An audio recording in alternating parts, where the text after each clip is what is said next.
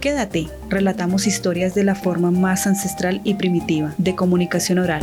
Con el inmenso poder de nuestras voces aprenderás de nuestras memorias. Bienvenidos.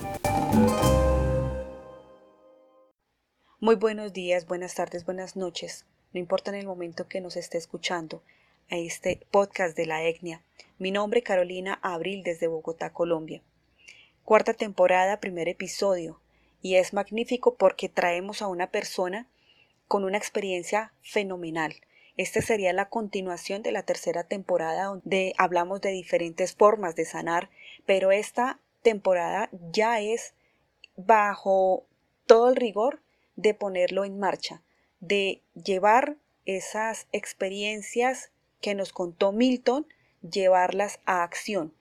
Así que para esta ocasión tenemos una mujer empoderada, terapeuta, por supuesto, madre de dos hermosos hijos, una niña, un niño, y que adicional a esto, y que no lo cuenta ella dentro de este segmento, este episodio, es que ella es artista, es música junto con su hijo, y hay una pequeña muestra que van a ustedes a, escucharla dentro de este podcast. Pero más allá de la música, de la musicalización que van a encontrar, su historia tiene que ver mucho con el sagrado bejuco llamado yagé o ayahuasca. Recordemos que es una preparación, un purgante procedente de la medicina tradicional indígena del Putumayo colombiano. Su acción es integral, es física, mental y espiritual. Hay que hacer aquí varias advertencias y es que esta purga o este yagé es una experiencia catártica, liberadora que puede abrir la posibilidad para una vida consciente, más plena y satisfactoria, que es un espacio para la exploración de la propia conciencia, la investigación de la conciencia, de mente y del alma no es asunto de especialistas, sino de que cada persona pueda sumergirse en la profundidad de su inconsciente para develar el origen de sus bloqueos emocionales y asumir la tarea de eliminarlos. Cabe anotar que el uso de esta bebida sagrada indígena puede resultar letal. No es un divertido plan turístico de fin de semana y algunos dicen que la toman como un remedio que permite descubrir enfermedades del cuerpo y corrige cuando estamos mal en el comportamiento de la vida, como así nos lo expresa Yadira.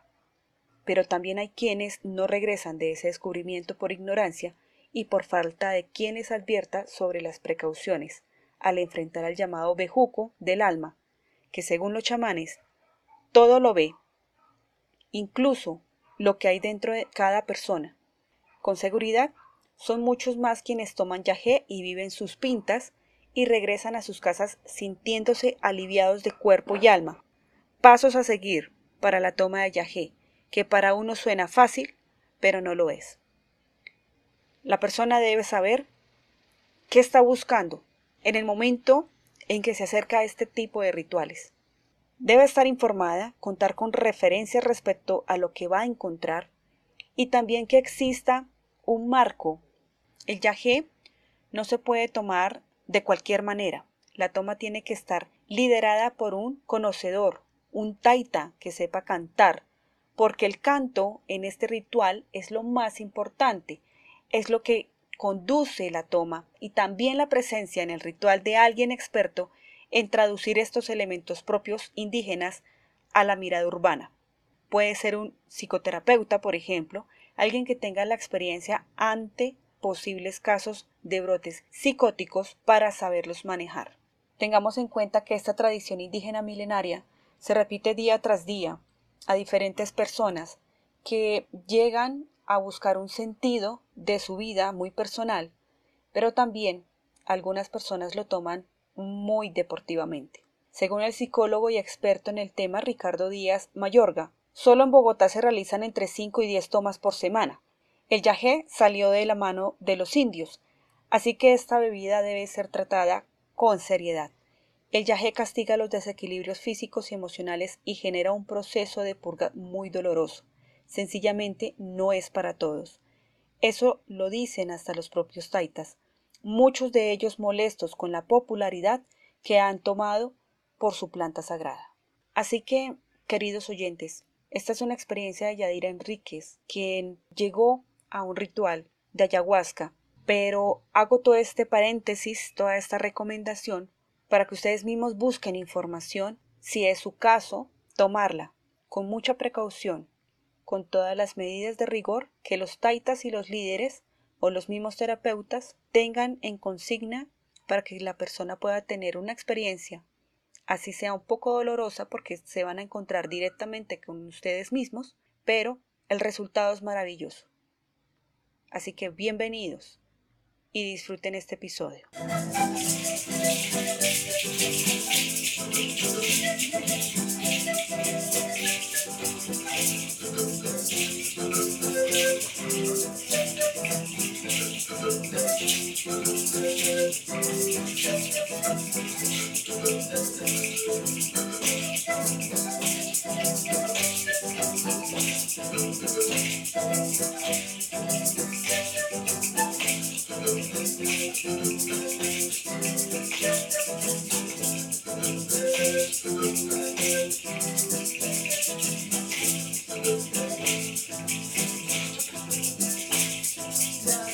aleluya de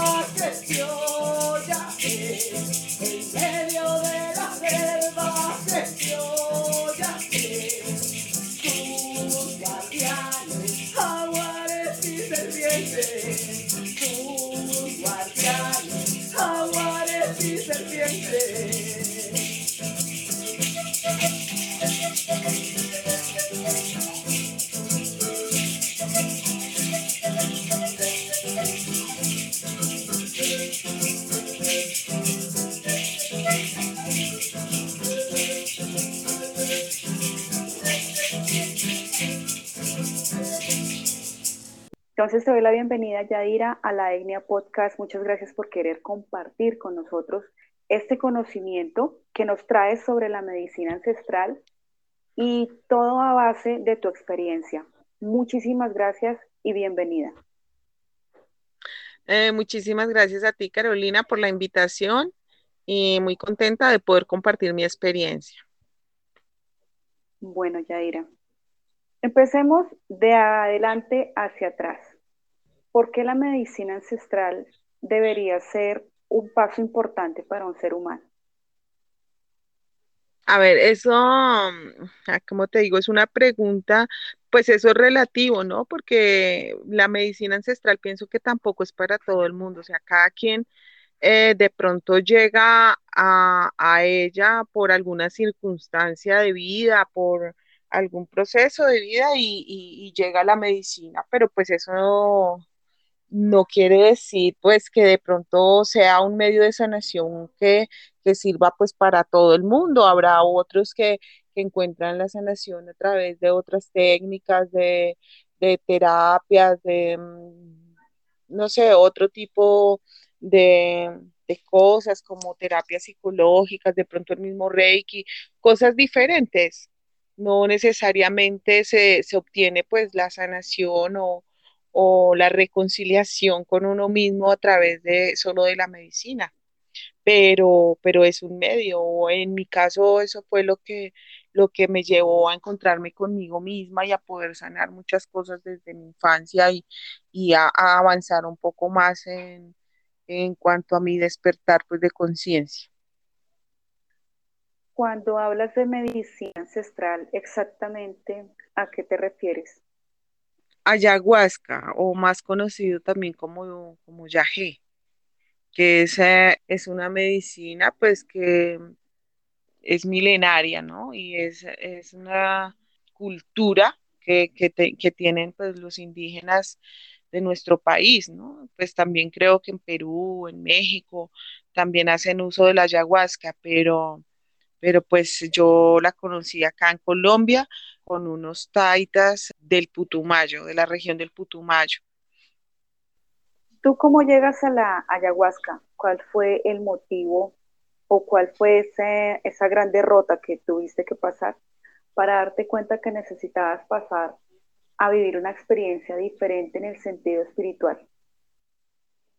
Pues yo pienso que a veces los seres humanos eh, cambiamos o maduramos o sanamos eh, siempre a través de, un gran dolor o de una gran pérdida, de algo que como que nos parte en mil pedazos todo.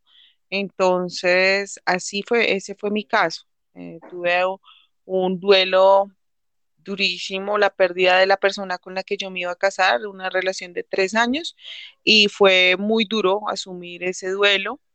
Em, estaba muy mal, muy mal, me sentía acabada, sin piso. Hice una oración muy profunda a Dios donde le pedí que me mostrara un camino porque pues yo sentía que no podía más, eh, me estaba, sentía que me estaba enloqueciendo en ese momento y, oré profundamente al Padre y le pedí que me mostrara un camino. Por esos días, después de la oración, como pasaron tres, cuatro días, recibí la llamada de un amigo que con anticipación, antes, hacía como dos años, tres años, me había hablado de, que ellos tomaban medicina ancestral con unos indígenas que de la región del Putumayo y esto, pero pues a lo que yo había hecho caso omiso, porque pues como que no, no sintonizó conmigo esa información, no, eh, les mm, hice algunas preguntas y ya, pero era como la experiencia de ellos, el proceso de ellos en ese tiempo y no, no me interesó conocer más del tema.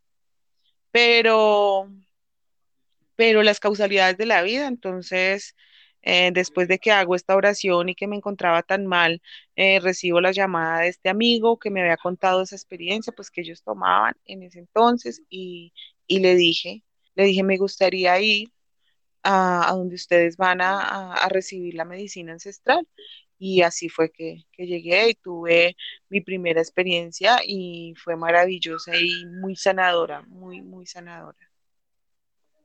Hablas de Dios, y de esta manera consideras que Él puso en tu camino la ayahuasca, de alguna manera esa oración tan fuerte que hiciste, ese Dios en el que tú crees te llevó a ello? Sí, yo pienso que sí. Yo digo que pues hay un Dios creador de los cielos y la tierra y, y aunque yo en ese momento estaba muy muy enredada en mi cabeza y no comprendía por qué me estaba pasando eso tan doloroso y todo, y, quise hasta pensar que no existía un Dios, pero aún así, con todo mi dolor y con toda mi decepción que sentía, pues me aferré al Dios creador y, y dije, desde el fondo de mi corazón, si tú eres real, ayúdame, muéstrame un camino, si no lo hagas por mí, si es que no lo merezco, porque mira cómo estoy, estoy destrozada, pero mis hijos me necesitan y yo no, no puedo sola, no puedo sola. Entonces pienso que el haber llegado a la medicina ancestral fue una respuesta de esa oración profunda, lo que me hizo creer mucho más en que hay un Dios todopoderoso, creador de todo lo que existe y, y es un Padre de amor y de bondad. Y por él es que, pienso que llegué a la medicina porque fue como la contestación a una oración muy profunda, muy profunda. Estás escuchando la Etnia Podcast. Una vez que llego a la, a la medicina ancestral, a la ayahuasca, tengo mi experiencia, me doy cuenta de, de que somos seres multidimensionales, que somos seres maravillosos, que somos unas creaciones perfectas, perfectas, y fue como si se cayeran miles y miles de vendas de mis ojos y, y liberé muchísimas cosas. También la medicina lo confronta a uno mucho con uno mismo, le hace ver a uno las cosas que uno tiene negativas, como cosas del ego, como la envidia, eh, la amargura, ah, superioridad, muchas, muchas cosas que uno nunca se detiene a, a verlas y la medicina te las hace sentir, te las hace sentir o te las muestra y empieza ahí el proceso bien hermoso de cambio. Básicamente, ¿de qué se compone todo el proceso de toma de medicina ancestral? Me imagino que es un sitio, un refugio indígena, a todo su componente, cuántos eh, indígenas hay, quién es el, el taita, bueno, ya sabemos que es el, el jefe como tal, cuántas horas demora este proceso en que la persona hace su toma y adicional a eso, ¿cuántas personas participan normalmente en estos eventos? A ver, eh, la ceremonia se realiza eh, más que todo, pues es en la noche. El número de personas, pues eso no sé, o sea, eso es, a veces hay 10 personas, como pueden haber 5 personas, como puede haber un grupo muy grande de 30, 50 personas. Eh, depende pues también el taita, el indio, cómo, cómo maneje sus ceremonias, pues la gente que tenga, no sé, depende de eso.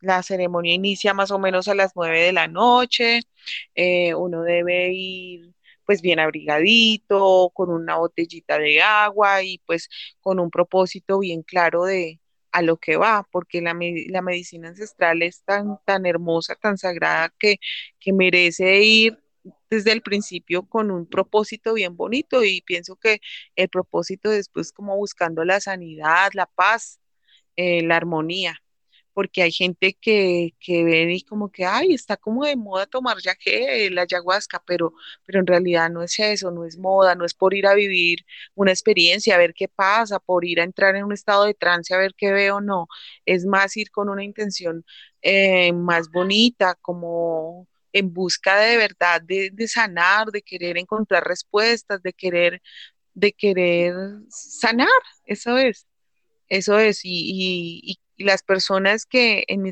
en mi tiempo, pues, que tomé la medicina, veía, me daba cuenta de eso, cuando las personas iban de verdad con una intención bonita de, encontrarse en consigo mismos, de sanar, de todo, se, se, notaba el cambio de las personas al otro día. Y cuando son personas que van así como por vivir la experiencia a ver qué pasa esta noche, se notaba que la medicina no tenía el mismo efecto, no sé, no, no había un trance, no había, no podían ver nada, no sienten nada. Pero cuando una persona va dispuesta desde su corazón a tener una experiencia bonita, desde el respeto y desde el amor hacia la planta, créeme que, que de verdad que es una experiencia bien maravillosa. ¿De dónde sale la ayahuasca? La ayahuasca es, es un bejuco, es un bejuco que pues más que todo se da en la región del Putumayo, Putumayo, eh, en Amazonas también, y, y es un bejuco que mezclan con unas hojitas que se llaman charuma.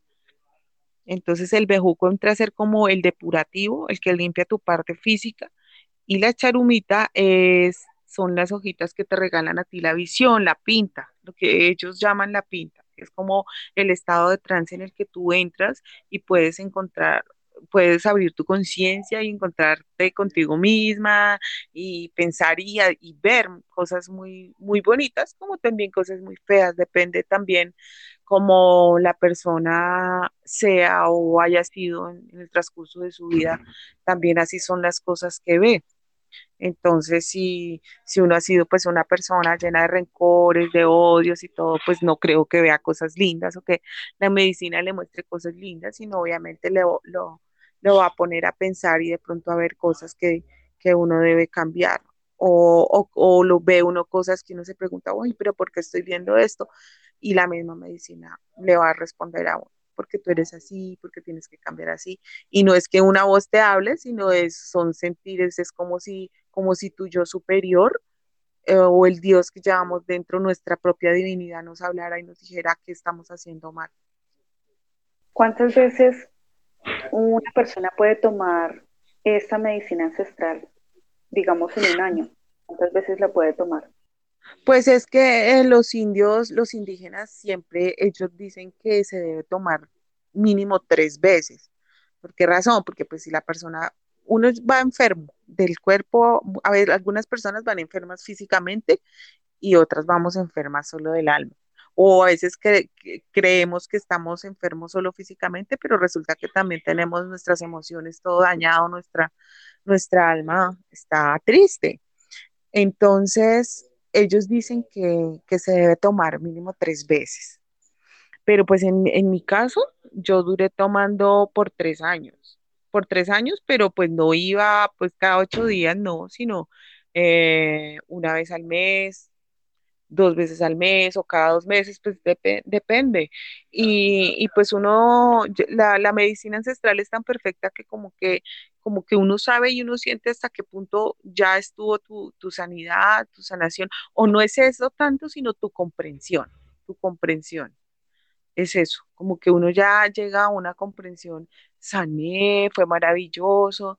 Yo, o ese es mi caso, ¿no? Yo vivo muy agradecida con el hecho de que Dios me haya permitido conocer de esta medicina y, y me haya ayudado tanto como personas, eh, como mamá, como hija. Siento que veo las cosas con más, más desde el amor, más del, de- desde el ser, desde la gratitud.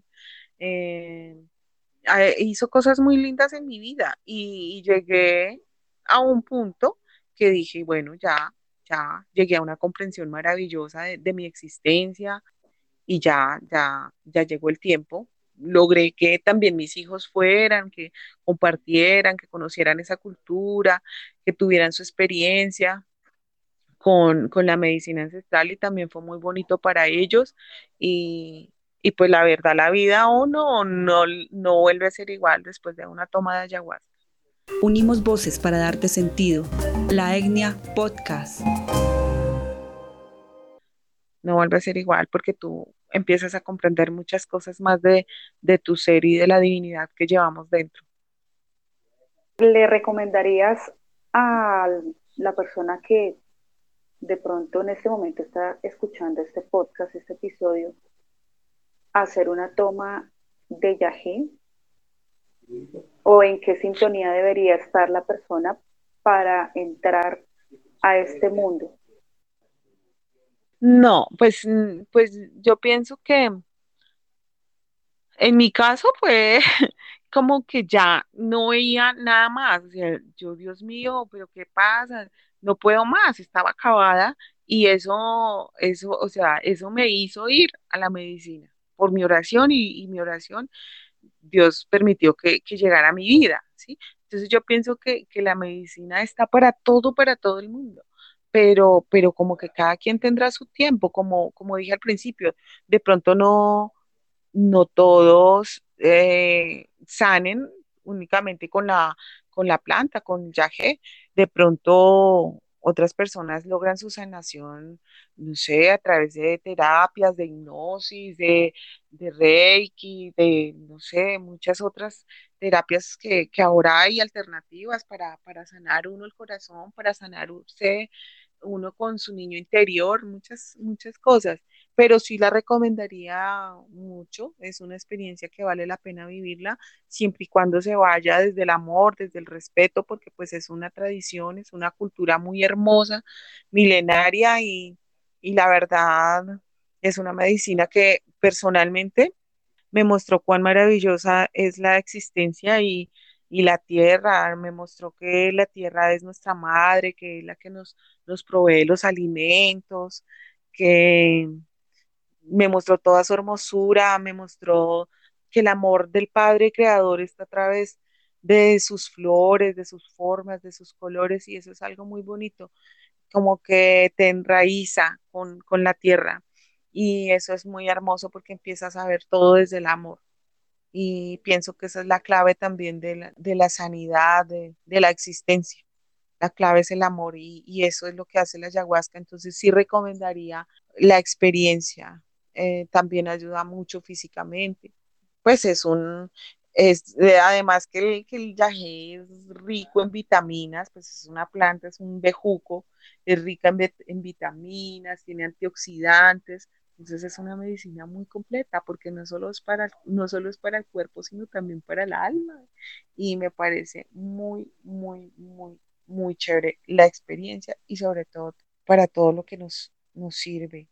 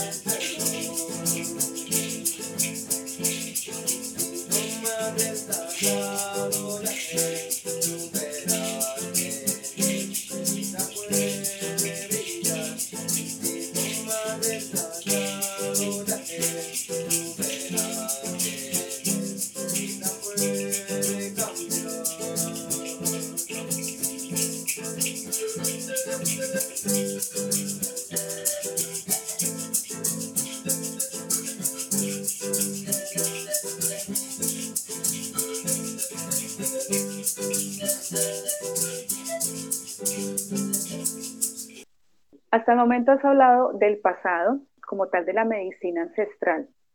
Sí. ¿De repente crees que ya sanaste o consideras que ya en este punto, es decir, ya como que pasaste estos tres años de las tomas y ahora te encuentras, digamos, en otro momento espiritual, algo relativo a la, a la parte de, de vibrar diferente, ¿necesitas sanar algo más? Y ya encontraste otra, otra terapia o realmente crees que, que, es momento de ir evolucionando hacia otras cosas? Pues yo pienso que terminar de sanar, no, yo pienso que los seres humanos nunca terminamos de sanar, o sea, siempre va a haber eh, cosas que estar sanando y cosas que debemos estar dejando ir y todo, pues no, yo solo siento que, que llegué a un punto donde me hice mi tratamiento porque es, es una medicina, es una medicina y además es una medicina sagrada, entonces tampoco es eh, de pronto, no, pues es que yo ya sin esa medicina no puedo vivir o no me va bien o no, o me, se, me voy a enfermar si no voy, no, yo me hice un tratamiento maravilloso en cuerpo y alma y, con ella y un, un día dije no más eh, ya no es que ya me haya curado, sino que ella ya hizo eh, o siento en mi, en mi conciencia que, que ella ya logró en mí muchas cosas, como lo que, te, lo que contaba ahorita hace un momento. Eh, me enraizó, me, me mostró el, el, amor tan grande que tiene la tierra con nosotros, el amor tan grande de Dios. O sea, siento que cambió mucho mi vida, pero pero pues llegué a un punto donde, bueno, ya muy agradecida con todo, pero pues hay que soltar. No puedo hacer pues de la medicina convertirla pues en una necesidad porque tampoco está bien. O sea, la respeto tanto que tampoco está bien. Igual duré también bastante en la medicina porque por dones y talentos que Dios ha puesto también en nuestras vidas, en mis hijos y en mí, pues estuvimos también sirviendo eh, a, las personas, a las personas que iban a, tener sus experiencias por primera vez. Estuvimos colaborando y ayudando a las personas también en esos procesos. Eh, ahorita ya eh, nos retiramos desde el amor, desde el agradecimiento de la comunidad y, de la medicina por el mismo respeto que sentimos por ella. Y porque pues ya hay otras otras cosas que de pronto no es que haya un cambio de, haya otro nivel o un nivel superior, no, sino que ya uno empieza también ya nuestra conciencia a buscar otras cosas o a pedir otras cosas y ya no, ya queremos eh, descansar pues de, de, todo el tema de la medicina ancestral y empezar otro camino de pronto no sé, conocer otras, otras alternativas, otras cosas para, para poder seguir sanando, porque lo que yo digo, nunca terminamos de sanar, siempre vamos a tener cosas que ir depurando y que ir ayudándonos, pues vendrán otras oportunidades y otras cosas, pero no es porque ya no hubiese una sintonía, no, al contrario, por, por el mismo respeto que, que tomamos la decisión de, bueno, ya fue suficiente, tampoco pues nos íbamos a, quedar en, la cultura pues de los indígenas porque pues nosotros llegamos, fue como pacientes y, logramos pues a lo que íbamos, gracias a Dios y a la medicina ancestral. Estás escuchando la Etnia Podcast. Hay una pequeña mini conferencia que diste unos días atrás donde hablabas sobre los totem o los animales de poder.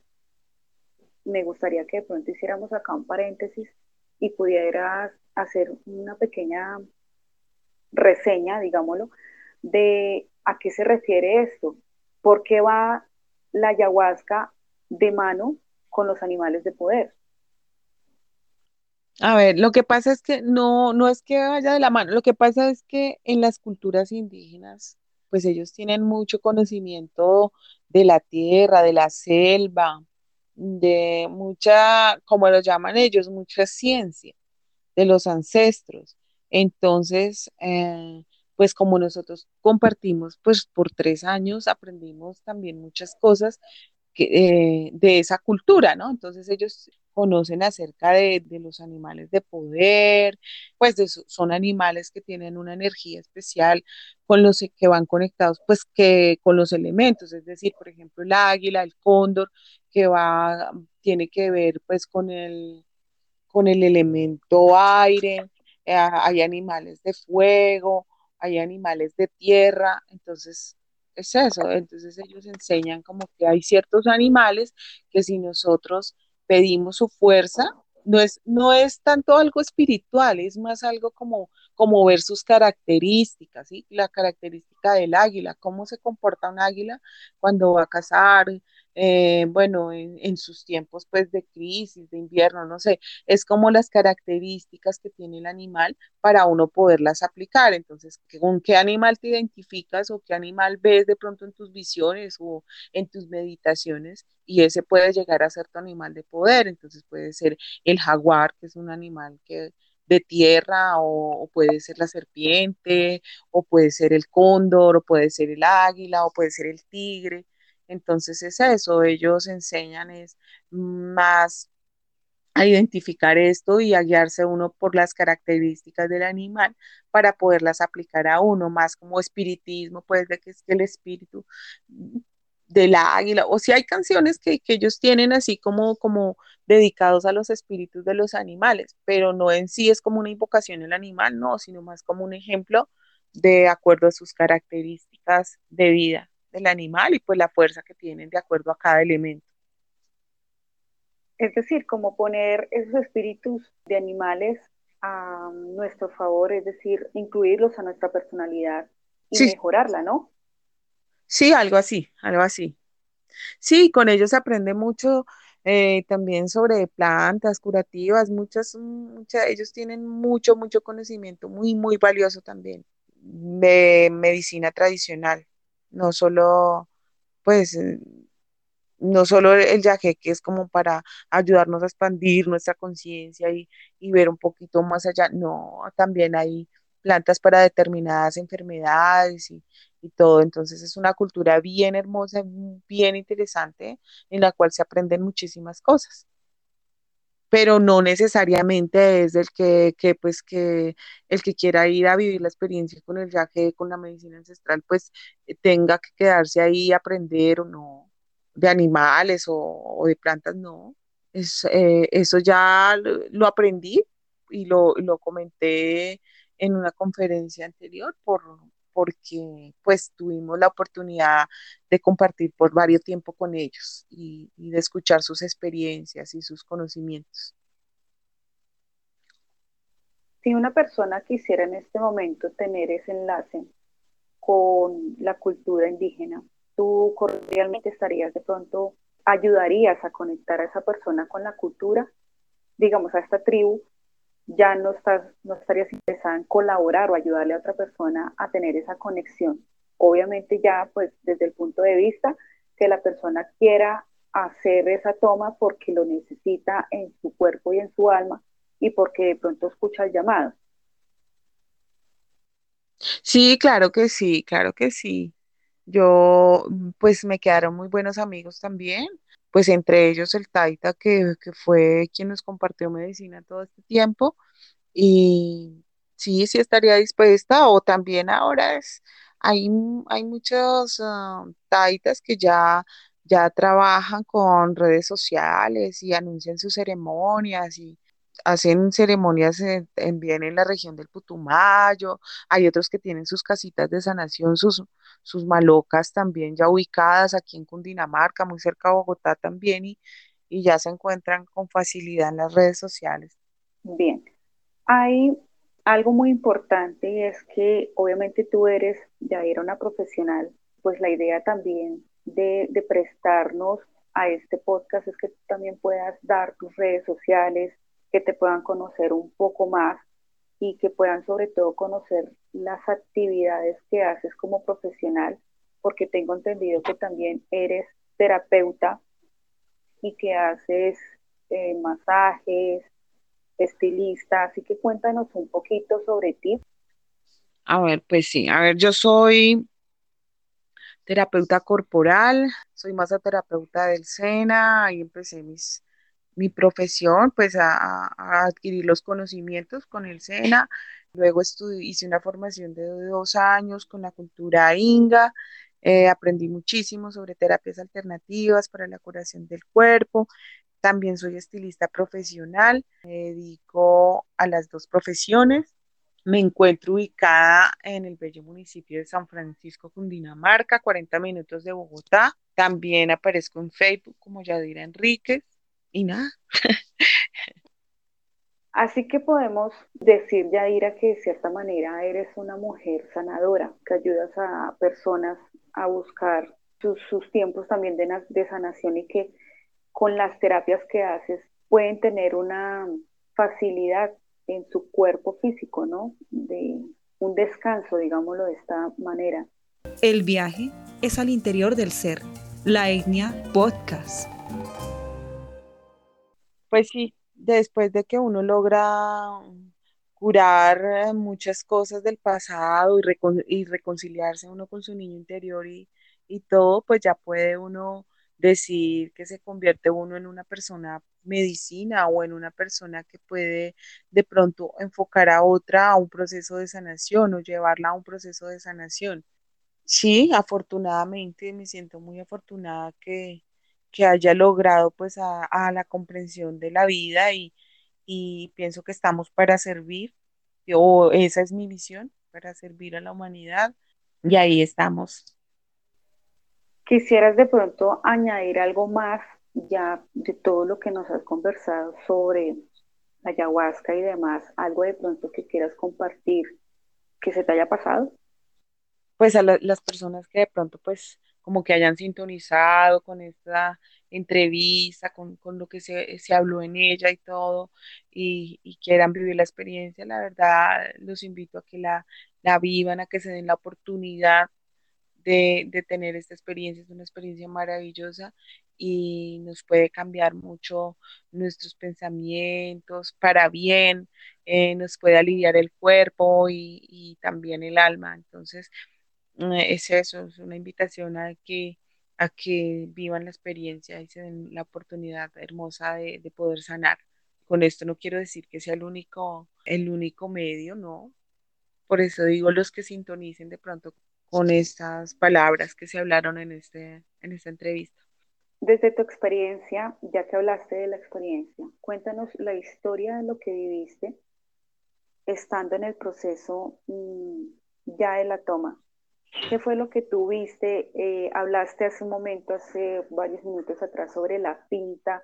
Entonces me, me imagino que esto es como ver un paisaje después de que uno está en ese proceso de, de ver cosas, ¿no? Con, con la medicina dentro del cuerpo de uno. Entonces, quisiera que nos contaras esa, esa pequeña historia que tienes de tu primera toma. Sí, eh, a ver, si uno entra primero en un, en un estado como en un malestar físico, ¿no? Porque pues la medicina entra y primero te limpia tu parte física, entonces eh, sientes de pronto pesadez en el estómago, te sientes cansado y eso fue, eso fue lo que me pasó a mí, me sentía como cansada, agotada, eh, duré con ese malestar más o menos 40 minutos y ya sentí ganas de ir a trasbocar y, y allá, estando en el lugar, pues hay un lugar especial donde uno va, que ellos llaman ir a lidiar, que lidiar es ir a, a, a, a senti- a, pues a pasar el malestar más duro allá, es donde se, se vomita, respira, se toma agüita, porque la medicina está limpiando, ¿no? También es, es un depurativo, entonces es como un purgante. Entra y te limpia el físico primero, antes de, de tú entrar en un trance.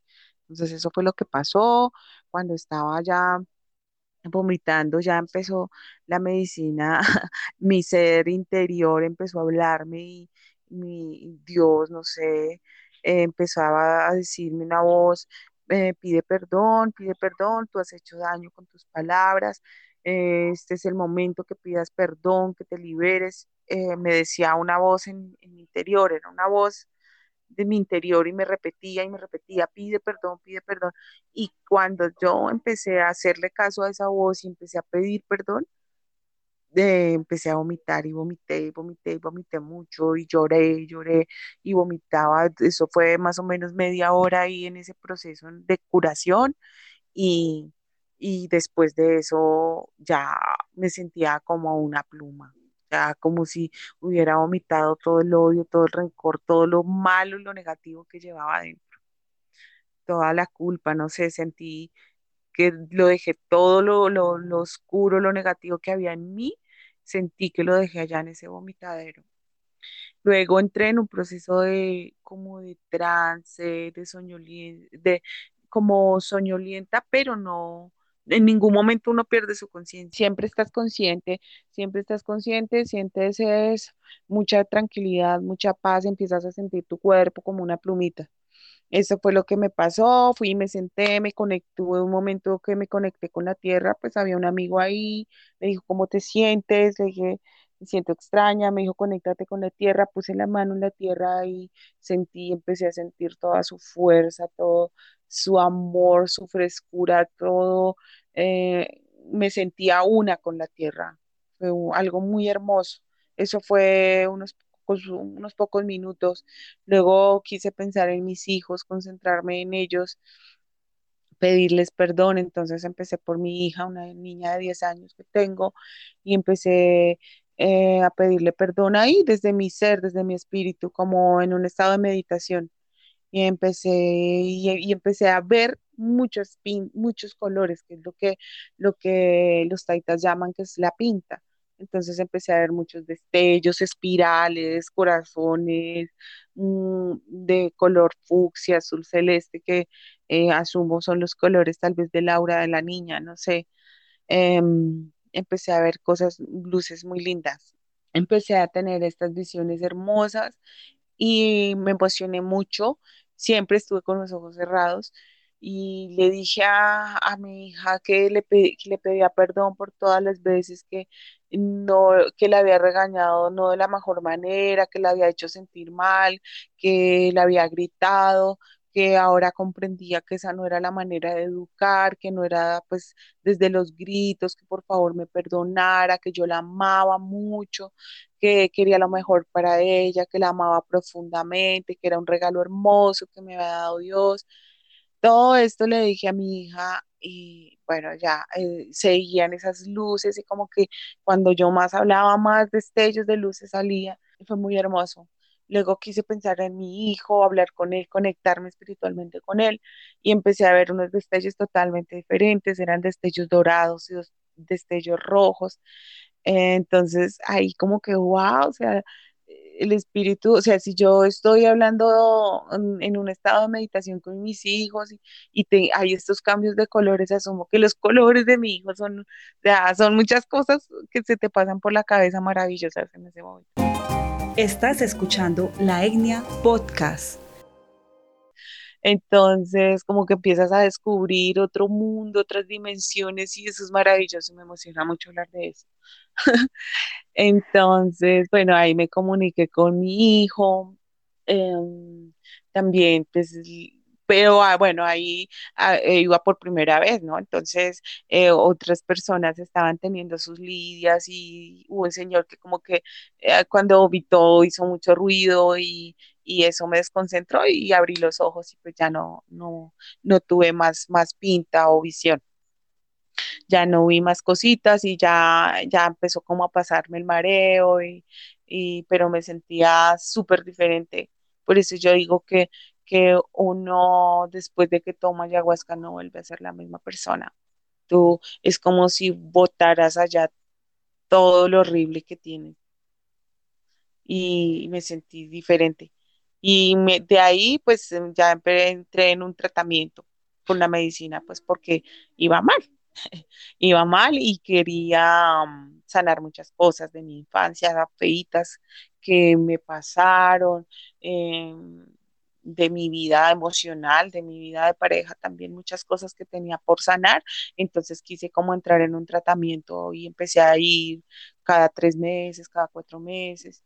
Y así fue que me fui me fui pues sanando de muchas cosas del pasado y luego quise que mis hijos tuvieran la experiencia también y lo que los, los centró a ellos también mucho, mucho en su, en su, en su vida, en su estudio, como hijos, como, como nietos, como primos, muy centrados, muy desde el amor todo.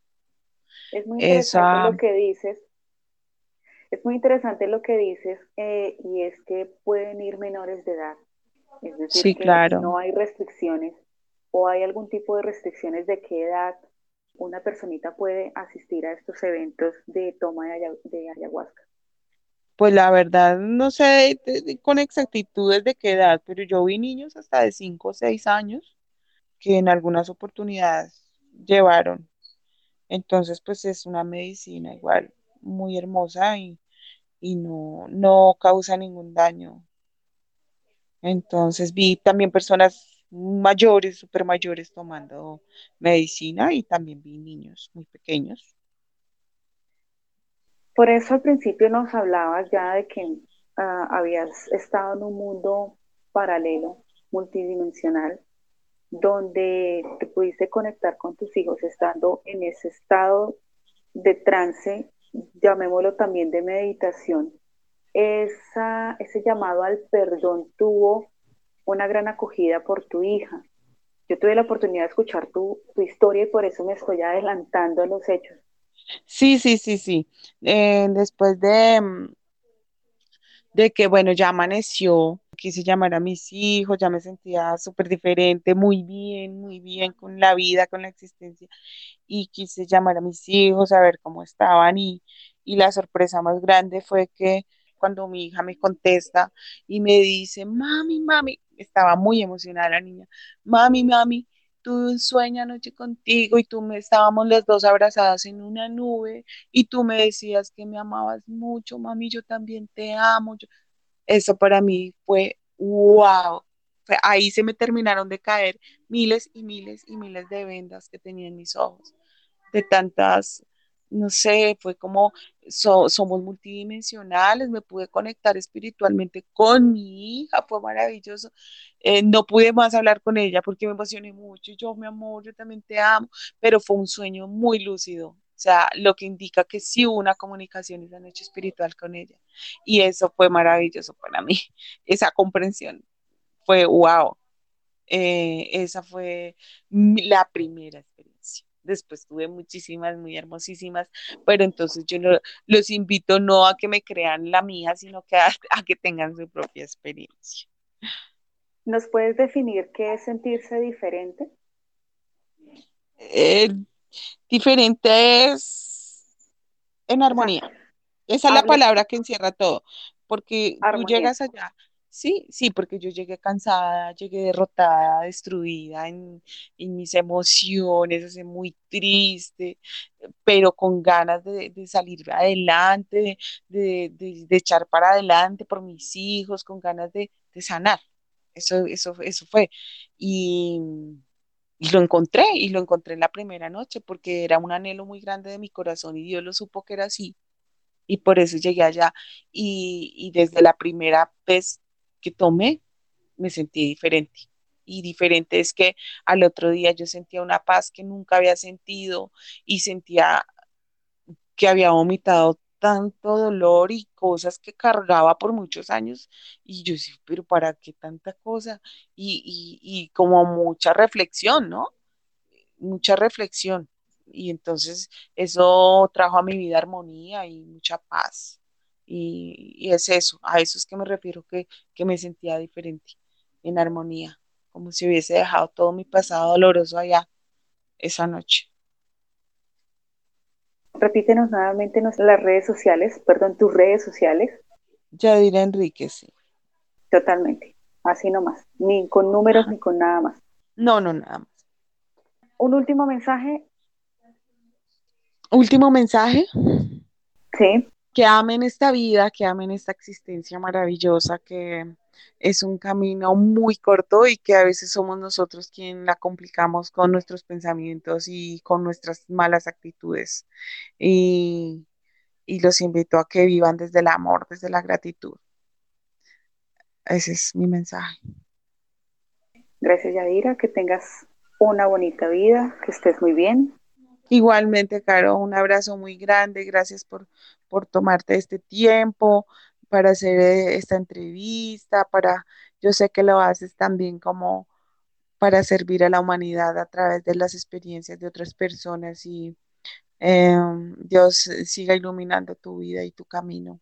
Y gracias por, por compartir estas experiencias de personas que, que han querido pues sanar y que han tenido sus procesos de vida bien eh, interesantes. Gracias, Caro. Gracias a ti. Thank